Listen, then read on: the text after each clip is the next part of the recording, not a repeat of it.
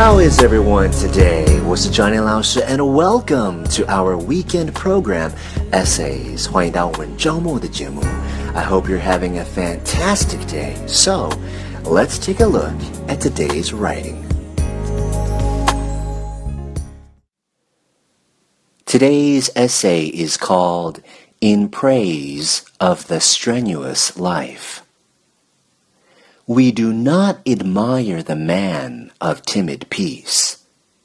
We admire the man who embodies victorious efforts, the man who never wrongs his neighbor, who is prompt to help a friend, but who has those virile qualities necessary to win in the stern strife of actual life.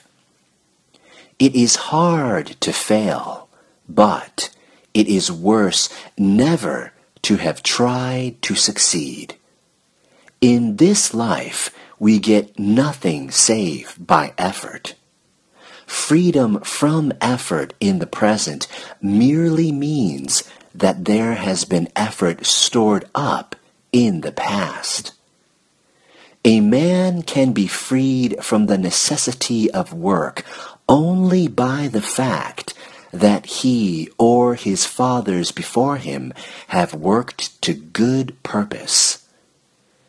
If the freedom thus purchased is used aright, and the man still does actual work, though of a different kind, whether as a writer or a general, whether in the field of politics or in the field of exploration and adventure, he shows he deserves his good fortune. But if he treats this period of freedom from the need of actual labor as a period, not of preparation, but of mere enjoyment, even though perhaps not a vicious enjoyment, he shows that he is simply a cumberer on the earth's surface, and he surely unfits himself to hold his own place with his fellows if the need to do so should again arise. A mere life of ease is not, in the end, a very satisfactory life. And above all, it is a life which ultimately unfits those who follow it for serious work in the world. As it is with the individual, so it is with the nation.